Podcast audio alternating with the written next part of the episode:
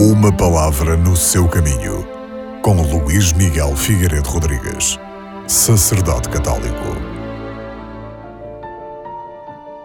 Neste domingo, o Evangelho mostra-nos aquela que foi a última mensagem, a última ordem que Deus deu aos seus discípulos.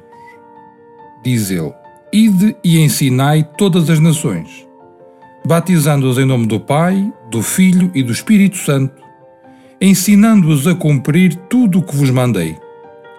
Eu estou sempre convosco até ao fim dos tempos.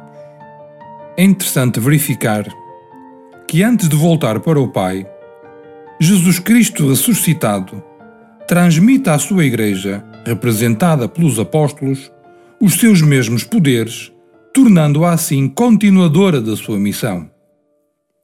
Enviados para todas as pessoas, os apóstolos são chamados a anunciar por toda a parte que Jesus continua vivo e deseja que todas as pessoas participem da vida do Pai, do Filho e do Espírito Santo, mediante a fé e o batismo.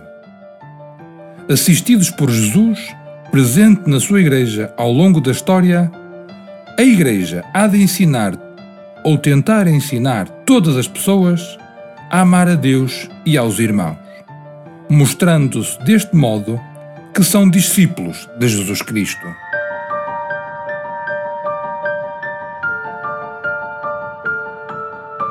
Uma palavra no seu caminho.